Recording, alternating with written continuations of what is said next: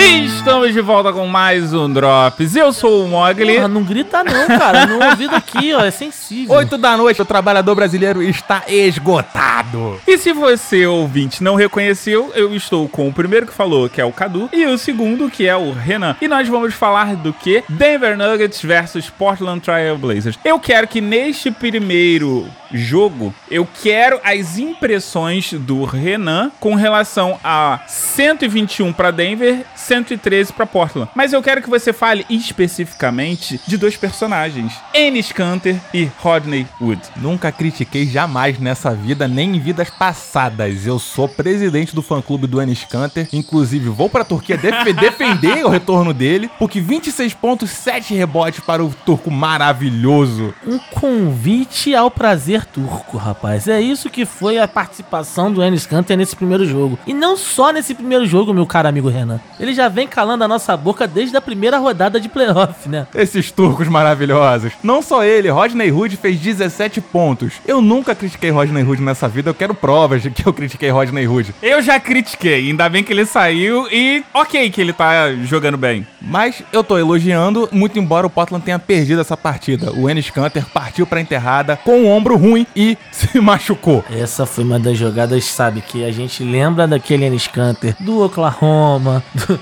do New York, que é o Enes Kanter raiz, que é o que faz uma jogada imbecil no início do jogo. Por quê? O cara tá com o ombro ferrado, ele não vai dar uma dunk daquela. Faz a bandejinha, faz o dever de casa, uma mãozinha com açúcar, o melzinho na chupeta, mas não. Ele quer mostrar serviço com o ombro ferrado. Meu irmão, quando ele acabou de enterrar, eu mandei uma mensagem pro Renan e falei: Acabei de ver a maior idiotice de um pivô na NBA. E foi isso. Aí o cara sai com o ombro ferrado e pronto. E aí, ó, como é que resolve? Não fala mal do meu anjinho. Não fala porque o Portland perdeu com 39 pontos do Damian Lillard. Impressionante o que o Lillard está fazendo. Mas Nikola Jokic do outro lado. Você vê o Nikola Jokic, você vê triplo-duplo. Não foi triplo-duplo dessa vez, mas chegou perto. 37 pontos, 9 rebotes e 6 assistências. E vitória do Denver em casa. Mas aí veio o jogo 2. Jogo 2, onde o Portland venceu por 97 a 90. Já que o Renan falou sobre o jogo 1, eu quero que o Cadu fale sobre o jogo 2.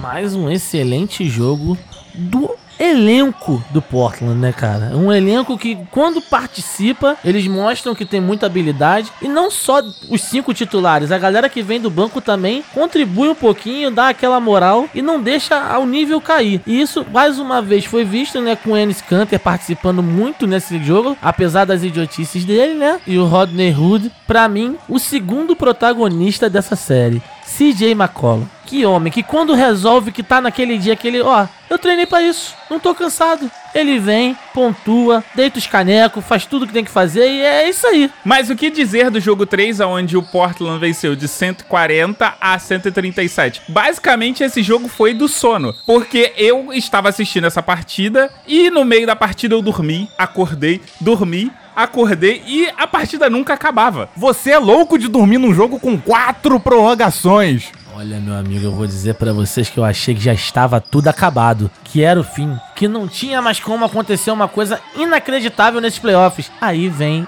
esse jogo 3. Não foi um overtime, não foram dois overtimes, foram quatro. É quase um jogo inteiro, é meio tempo, rapaz. Que que foi isso? Coração de ninguém aguenta isso não. Nem o sono, né? Porque também foi terminar tarde esse jogo, meu amigo, e acordar para trabalhar no outro dia, vou te contar, hein. Sem contar que era rodada dupla. E a gente teve o Jokic jogando 60 e fucking 5 minutos. Do lado do Blazers, a gente tem o McCollum fazendo 41 pontos e tendo 61 minutos em quadra. A dupla Canter e Hood surpreenderam com 18 pontos, 15 rebotes e 19 pontos para o Hood. Rodney Hood, que foi o personagem chave desse jogo 3, né? Que ele saiu do banco descansadíssimo pra colocar o Portland na frente. Foi maravilhoso isso, né? Obviamente, nunca critiquei o Rodney Hood. E o nosso Yokitão da massa, o cara veio e fez aquilo que ele sabe fazer de melhor, né? Tempo ele teve para isso. O Mr. Triple Duple da temporada, meu amigo, voltou a atacar, mas parece que não foi o suficiente, né? Você falar que 33 pontos, 18 rebotes e 14 assistências não foram suficiente, parece ser ridículo, mas não foram. Não, a gente teve, além dele, o Murray com 34 pontos e o Millsap, que foi um personagem importantíssimo nessa série, aonde nesse jogo terminou com 17 pontos e 13 rebotes. A gente olha assim, a gente tá exaltando bastante o Portland, mas em todos os três overtimes anteriores ao último, o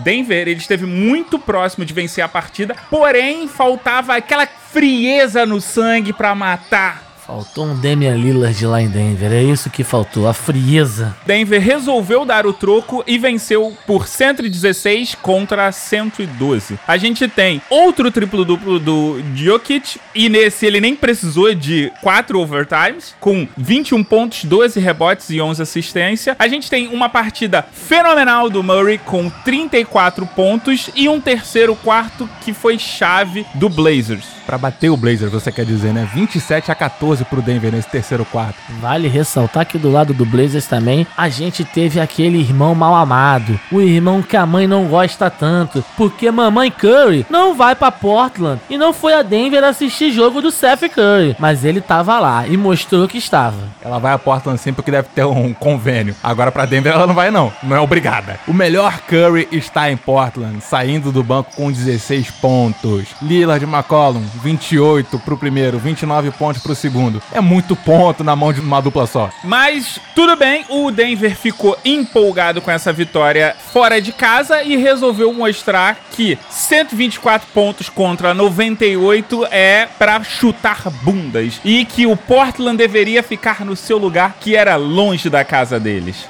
Nikola Jokic, 25 pontos, 19 rebotes. E não só ele, seis jogadores do elenco chegaram a dígitos duplos. E bem importante frisar a participação do Paul Millsap mais uma vez. Para mim foi uma grata surpresa nessa série. Um jogador que passou a temporada toda entre altos e baixos, não tão altos, mas quando era baixo era baixo de verdade e que nessa série principalmente se mostrou muito importante. Alguns pontos, algumas bolas de três como surpresa e dominando o garrafão nos jogos importantes para o Denver. Vale mencionar aqui, né, que o Nuggets deu uma surra, uma surra muito bem dada no Portland nesse jogo 5, né? Dominou as estatísticas, mas uma que chama atenção foi os lances livres livres. Na série como um todo, o Portland tá brigando para acertar a bola nos lances livres. Nesse jogo foram 14 lances livres desperdiçados que poderiam ter feito uma diferença no final. Outro ponto que também é um diferencial foram os 62 rebotes do Denver contra apenas 43. Mas jogo 6 era ou vence ou vai para casa. O Portland venceu! O Portland venceu! O Portland venceu! Tranquilidade, nervos de aço, sangue frio. Blazers tem tudo isso, rapaz. O Blazers, quando você coloca eles contra a parede, eles vão lá e PUM! Então nem aí. Eles têm Lillard, tem McCollum, 25 pontos do Rodney Hood. O Blazers é ridículo ridículo. E senhor Renan, o senhor vai aprender que nessa série não se fala mais mal de Ennis Canter nem de Rodney Hood, entendeu? Nunca falei. O destaque do Portland ficou para Lillard com 32 pontos e McCollum com 30. A gente tem em Denver o Jokic fazendo um duplo-duplo de 29 pontos, 12 rebotes e ficando a duas assistências de um triplo-duplo. Mas já que a partida ficou empatada, a gente tem que fazer o quê?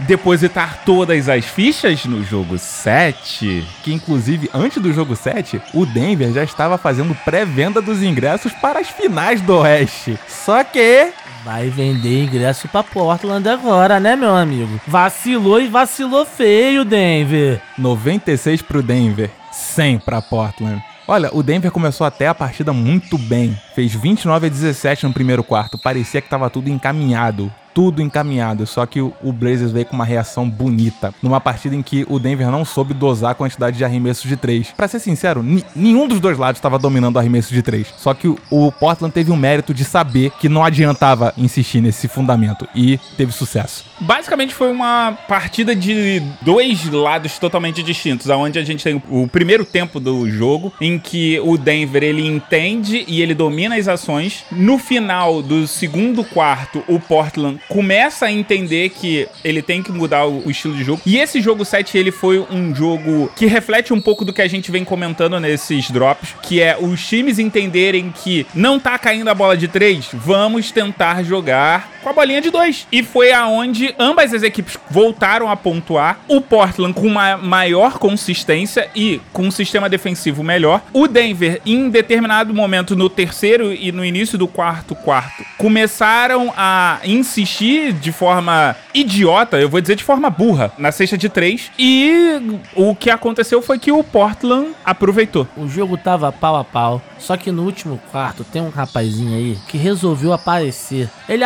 acabou com o Denver. O McCollum, ele foi o cara da partida. Da série. Da série como um todo. Mas assim, nessa partida, principalmente, que foi uma partida aonde o personagem principal do Portland, que é o Lillard, estava um Curry nessas séries. Prestem bem atenção no Mogli morrendo falando mal de Stephen Curry. Parece que assistiu NBA ontem. Vai pagar com a língua. Não, eu estou simplesmente dizendo o que acontece, porque todo mundo estava falando mal do Curry a temporada inteira, até que ele decide acabar com os jogos. Mas isso a gente vai ver no outro Drops.